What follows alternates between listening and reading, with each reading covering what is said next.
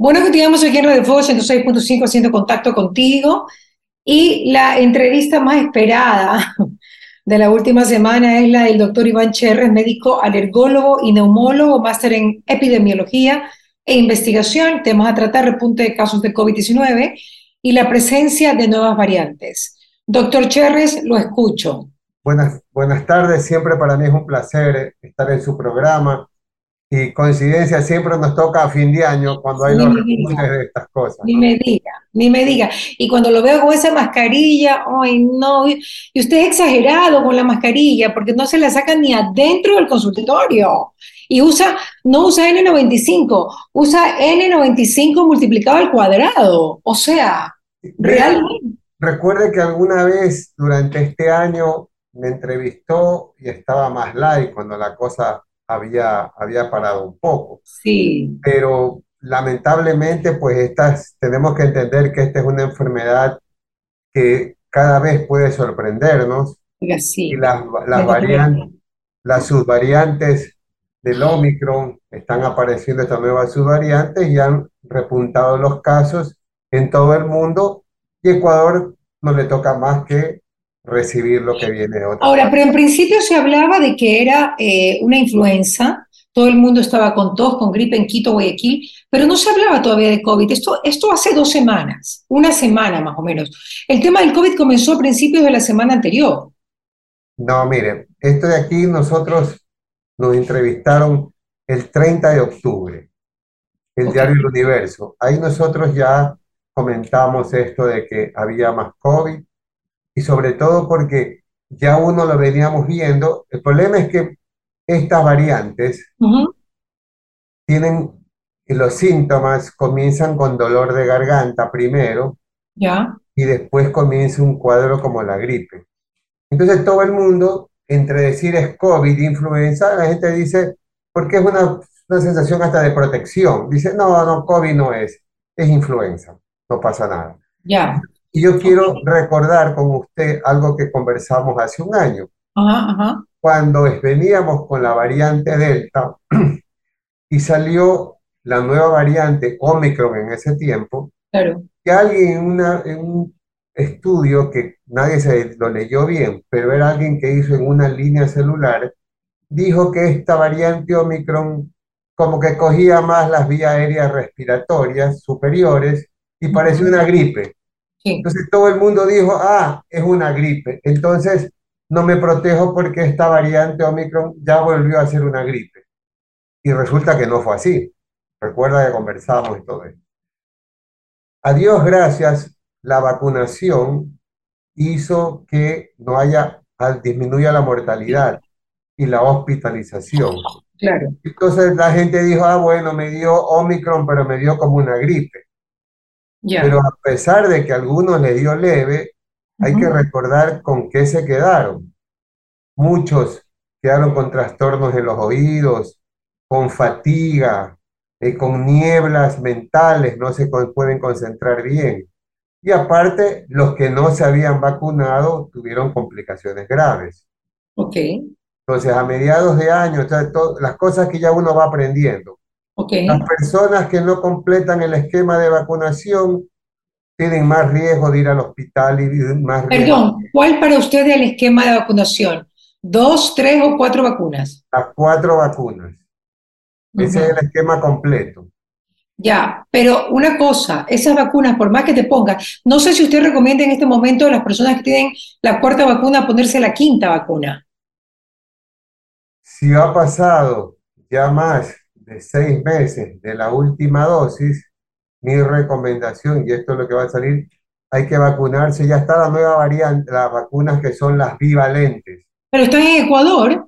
No están en Ecuador, pero la buena noticia es que así se ponga, la anterior siguen protegiendo de las cosas más importantes, la mortalidad y la hospitalización. Pero todavía no, no me salva del contagio, me salva de no morir, ¿cierto? La vacuna. Exactamente. Entonces, lo uno tiene que entenderse, ¿por qué me vacuno? Para evitar la mortalidad, para no ir al hospital, para no estar en la terapia intensiva. Y una cosa importante, me disminuye el riesgo del long COVID, del COVID prolongado. Ya. Para eso me vacuno. Ahora, si yo me vacuno, ¿me puedo contagiar? Sí, porque la protección es menos del 50%. Menos del 50%. Menos. Pero doctor, se había hablado que era el 85 y el 90 con Pero, Pfizer. es- pero eso es protección de la hospitalización y de la mortalidad. Con Doctor, esta nueva variante, con esta nueva variante Omicron, eso cambió. ¿Por qué? Porque todas estas variantes nuevas son más inteligentes, evaden la inmunidad. sí, pero doctor, hay una cosa que sí le quiero decir. Las vacunas que están acá, que son obviamente la Pfizer, Moderna, y está también la, la AstraZeneca y está la otra, la China, ninguna de esas tiene para el Omicron. O sea, sirven para las otras, pero no para el Omicron. Entonces, ¿por qué nos vamos a poner esa vacuna? Porque hasta que nos llegue la vacuna bivalente, a Dios gracias, los estudios demuestran que nos siguen protegiendo, nos siguen protegiendo, ya Ya. no con el 95%, pero sí con el 87%, la hospitalización. O sea, la- igual sirve, igual sirve, sea, tiene un rezago, pero no es para Omicron, ninguna. Y usted no sabe cuándo van a traer ya la bivalente acá al Ecuador, doctor, que ha ha hablado con el Ministerio de Salud. ¿Usted sabe algo de eso? No, la verdad que no sé, pero siempre lo más Averigüe, doc, y nos cuenta. pero lo más importante ahorita, creo yo, es que aquella gente que se quedó con dos o tres vacunas, hay que ponerse la cuarta ahorita. Porque solo falta que alguno dice, no, espérese, yo voy a esperar la bivalente. No, póngase la cuarta En eso ahora. estaba yo. Claro. Oiga, y después de seis meses ya ninguna vacuna sirve. No, las vacunas sirven. No, no, no, pero después de seis meses hay que volverse a vacunar porque ya no están efectivas. Exactamente. Ahora, la gran pregunta es, dice, la gente se enoja, ¿por qué tengo que vacunarme cada seis meses todo? Porque esta es una enfermedad nueva.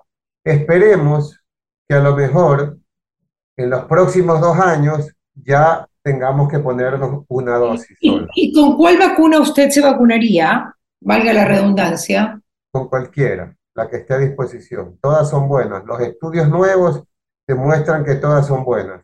En Chile se pusieron la de la vacuna china, todos hay protección. Ya. Los que aquí en Ecuador tuvimos la suerte al principio, y eso hay que reconocer a las autoridades de esa época que decidieron escoger en ese tiempo de ambigüedad que no se sabía, escogieron Pfizer, que salió siendo una de las mejores. Así que, Ujú. y sobre todo lo que hay que insistir ahora es que tenemos que completar el esquema de vacunación. ¿Quiénes son los que más se complican?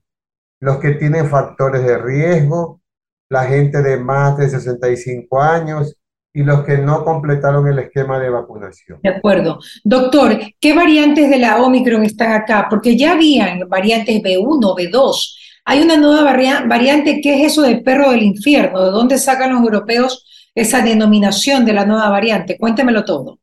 Siempre esto es también la cuestión de de la publicidad. Tenemos ahora, hasta que yo sabía, tenemos las variantes que estaban del Omicron, la Vega 4, Vega 5, después salió la XBB y la BQ1, de las Claro. cuales yo he preguntado, todavía no sé si es que exista ya esa variante acá, pero si uno lo mira desde el punto de vista práctico, si la variante está en Estados Unidos, si la variante está en Europa, pasó lo, va a pasar lo mismo que pasó en el 2021, que decíamos Omicron no hay en Ecuador. Vinieron de paseo, viene la gente de Europa, los- y va a llegar.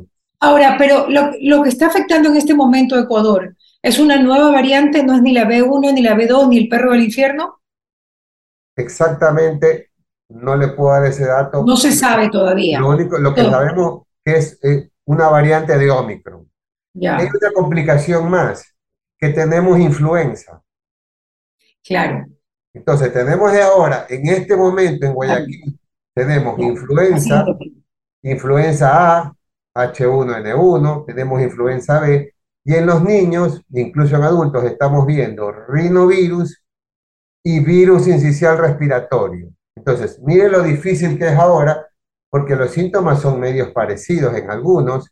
Entonces, para asegurarnos, nosotros a nuestros pacientes le pedimos el panel de virus respiratorios y ahí con sorpresa encontramos que alguien tiene influenza y parecía un COVID, o al revés, parecía una simple influenza y lo que tiene es un COVID. Ok, doctor. Entonces volvemos a las mismas medidas, doctor. Se van a restringir también un poco las reuniones sociales, porque, por ejemplo, en, mi empresa hay dos personas con, con, la una con COVID y la otra de, está en estudio hoy día. Entonces, eh, yo me imagino que eso va a pasar en todos lados, pero nos fregamos otra vez con las navidades, doctor, qué pena. Pero mire, yo creo que hablemos ya no como COVID-19, hablemos como COVID-23, COVID-2023. Tenemos las soluciones ya. Antes no teníamos nada. Soluciones, completar el esquema de vacunación, las cuatro dosis. Soluciones, hacer las reuniones al aire libre, buena ventilación, usar la mascarilla. debemos ser generosos con la vida. Antes no teníamos, imagínense cómo no teníamos esa incertidumbre de, ver los hospitales llenos, sufriendo por un puesto. No hay duda. Oiga, pero esto parece que no se va a ir, ¿no? Porque los laboratorios están lentos. Yo veo el laboratorio internacional están lentos. Porque están con la bivalente que supuestamente todavía no es que te cubre de no infectarte, sino que también, pues digamos que le añadió el Omicron. Pero no hay una solución real, total, sino que continuamos con el tema de vacunarnos cada seis meses. Claro, mire, usted acaba de decir dos cosas importantísimas. Dice, este, los laboratorios están lentos, ¿sí? Todo. Es que así es la ciencia, pues la ciencia tiene que demorar. Si usted hace un estudio, diseña un estudio, lo tiene que hacer el estudio donde compara al que le pone la vacuna, la compara con la otra, tiene que sentarse a escribir el artículo, tiene que mandar toda la documentación a las autoridades sanitarias. Pero sí están trabajando, pero en cambio las otras le sacaron en nueve meses. Es que cuando, Claro, es porque ya te tenía una base del SARS-CoV-1. Por eso salieron tan rápido. Pero claro, es que el virus va evolucionando. Hasta ahora, mire, uno, los que estamos en esto de la ciencia y todo, revisando y todo, Estamos agradecidos porque siguen saliendo estas variantes que por último no son tan agresivas como las primeras. Pero eso no significa que el año que viene tengamos tanta mala suerte que sale una variante que vuelve a afectar más el pulmón y tenemos casos gravísimos y la gente va a decir, pero ¿qué pasó? Es que es un virus que puede evolucionar de distintas maneras. Hay un montón de... Ahora, perdóneme, en relación a los casos, ¿cuántos casos ha visto usted, doctor? Ahora, últimamente, ¿usted tiene estadísticas de cuántas personas con COVID hay en el Ecuador en este momento? No, ese dato no lo tengo, pero nosotros en nuestra oficina, todos estos últimos, ya le digo, desde el 30 de octubre viendo para acá, estamos viendo mínimo 5, 6 pacientes, familias enteras. Incluso el problema es que no todos se quieren hacer el estudio. Porque dicen, no, doctor, es una gripe nomás. Y Pero entonces que no se sienten tan mal. Esta, esta, digamos que esta nueva, esta nueva variante no es tan agresiva. Hay que recordar un dato. No parece tan agresiva en aquel que tiene las cuatro dosis. Pero en aquellos pacientes que tienen dos, una, en esos pacientes sí le está dando bien fuerte el problema. ¿Y cuánto tiempo está durando esta variante? ¿Tres días, cinco días, una semana, diez días, quince días? ¿Cuánto de, de lo que usted ve en el consultorio? Nosotros, vemos es siempre el contagio, ya mínimo a los tres días comienzan a aparecer los síntomas, entre tres días y tal vez siete días un poco más. ¿Y cuánto le dura? ¿Cuánto duran? ¿Cuánto duran enfermos? Más o menos lo mismo, los diez días que yo siempre recomiendo que tenemos nosotros que protegernos. Yo sé que los cambios han, dicen que a los cinco días usted ya puede ir a volver a trabajar. Todo. Nosotros recomendamos a nuestros pacientes mínimo siete días y cuando vuelven a trabajar que siguen usando mascarilla por lo menos hasta que completen el día 10 con la capacidad de que pueda haber. Estoy de acuerdo con usted. Liliana Alencastro, eso sí, en Chile ya tiene el equivalente. ¿Qué esperamos? Esperamos que el gobierno nos pueda salvar. ayúdame, Henry, ayúdame, gobierno. Ya tenemos que, tenemos que pensar en que ya podrían estar consiguiendo las bivalentes también para aquí en Ecuador y yo creo que sí lo van a hacer, porque creo que todos están muy preocupados por este tema y es importante tener la salud de la población para poder seguir adelante. Doctor, las personas que han tenido COVID, eh, les dura bastante la protección, por ejemplo, en octubre, en septiembre, en noviembre, ¿cuánto les dura la protección del COVID ahora? Cuando usted se infecta natural, en forma natural, siempre hay que pensar que es máximo tres meses. Por eso es que, por ejemplo, si a una persona le dio COVID y le falta completar el esquema de vacunación, pasan 15 días y póngase la vacuna porque eso es una inmunidad híbrida que lo protege a las personas, las protege mucho más. Por eso es importante completar el esquema. Incluso ya hay estudios, porque al principio la gente decía, no, con una inmunidad, mejor me infecto con el COVID y tengo mejor inmunidad que con las vacunas. Demostró que no es así.